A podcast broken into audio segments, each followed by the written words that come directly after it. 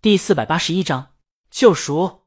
车到了公司楼下，李清明下午要参加一个节目访谈，不在公司，所以在韩小小下车以后，周浩坐到驾驶室，开车把江阳送回家去。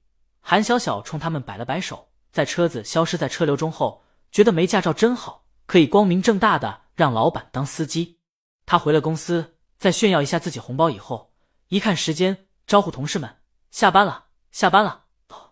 这五百块钱咱们去买书，他们得充实一下自己。毕竟，比制片人和导演更不靠谱的是他们制片组。韩小小一想起这个就雷厉风行，觉得慢一分钟就少一块地砖。江晨他们动作稍慢，他就点名催起来：“老姜，快点！张琪，快关了电脑！老黄，别追剧了！”黄谋唰的站起来，直接关了电源。来了，终于有人记起他了。还有，黄某表示他追的不是剧，是工作。这片子的女主是一个节目执行制片人，借助于电视上的工作，黄某觉得他可以学习一些东西。那玛丽苏剧能学到什么？韩小小是公司追剧小达人，属于周总见到他追剧都特别欣慰的高手。现在热播的电视剧，他瞥一眼，即便不知道剧的名字，也知道讲什么。黄某看着这剧，女主的却是节目执行制片，但也就开头提了提，后面不见工作，光见他利用节目组工作人员身份跟帅明星谈恋爱了。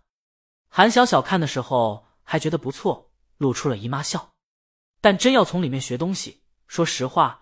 韩小小觉得把女主工作换成节目组扫厕所的都不影响剧情，最多改改俩人认识的场合，从片场碰到一起改成厕所撞到一起。他们都出来了，韩小小关门前忽然记起周总的电脑关了没有？黄某很肯定没关。江晨，你怎么知道？黄某，你们下午看视频不卡？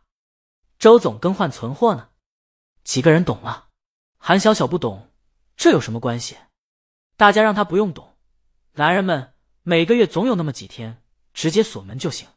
他们一起下了电梯，操心起了周总的终身大事。老周真专一。是啊，只喜欢婴儿肥。他们聊了几句，见韩小小拿着手机啪啪啪打字呢，好奇。韩姐跟谁聊呢？男朋友？典礼上认识的一个媒体朋友。韩小小打下一段鼓励的话。白美现在已经到餐厅了，正等她男神到场呢。白美很忐忑，有一种淋浴时喷头从头浇下来，让人呼吸不畅的感觉。韩小小，放心，一定可以的。你还有江阳的签名撑腰呢。白美看着新认识朋友发过来的这一句话，得到了一些鼓励，有了一些勇气，但不多。在看到男神进餐厅，他站起身招呼的时候，这股勇气顿泄，甚至有了一些自卑。一个女孩子大庭广众之下这么招手，有些不雅吧？男神坐下，白美看着男神，他今天见过两个帅哥，两种不同风格。如果说江阳是阳光少年那款的话，男神就属于成熟帅气那款的。在颜值上，江阳胜出很多，这也正常，那是大魔王的男人。但在这成熟气质下，白美觉得江阳就是个青苹果，还是男神好。熟透了红苹果，光泽诱人。男神，你怎么把那句话撤回了？白美，你看到了？男神笑着说，瞥了一眼，没看清。打开手机进去看的时候，已经撤回了。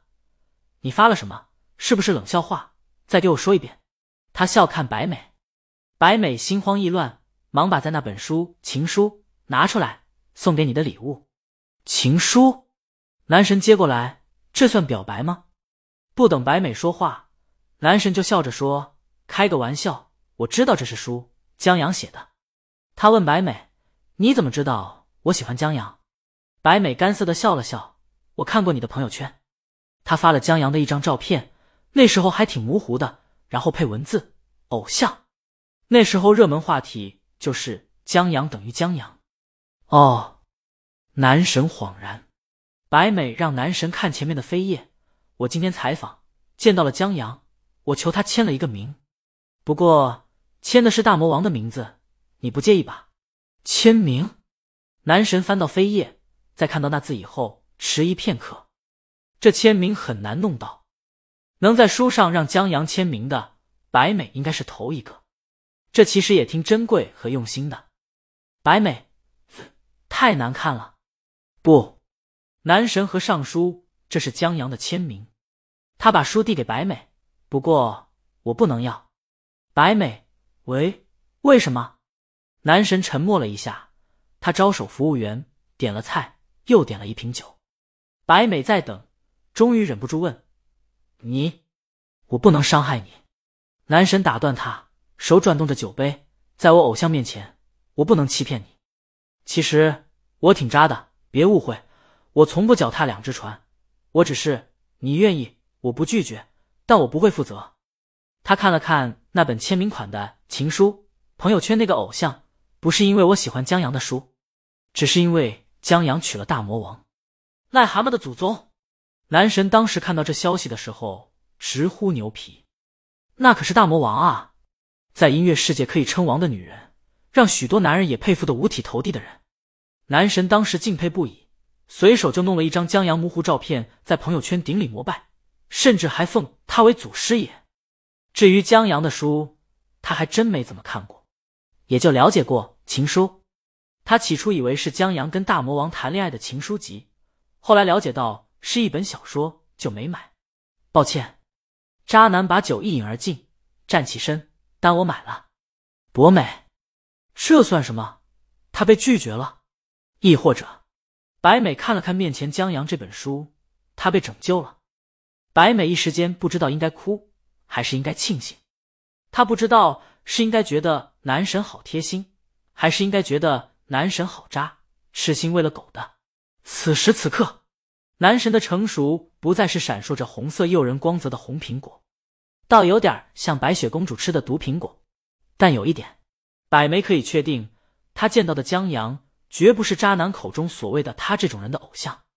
白天，江阳身后的人本来要把他拉开了，江阳还是签了名。他跟渣男根本不是一路人，白美要证明这一点，他拿出笔记本。当场就要把今天通稿改一改，重点写江阳作品连夺两项大奖。鲤鱼先生江阳今日闪耀长江。就在这时，韩小小又来消息了，询问他战况如何。白美如实禀报。我去。正在吃饭的韩小小惊讶，江总监的书还有这功效呢？怎么了？张琪抬起头，他们已经买了书回到家了。韩小小下厨烧的菜特别好吃。没什么。韩小小放下碗筷，让张琪待会儿把碗筷洗了。余下的人都去拿书，赶紧学习。导演和制片人已经不靠谱了，他们可不能不靠谱了，不然钱打了水漂，公司黄了怎么办？难道回去养鱼吗？至于公司赚钱，韩小小信心不是很足，觉得不赔就不错了。太草台班子了。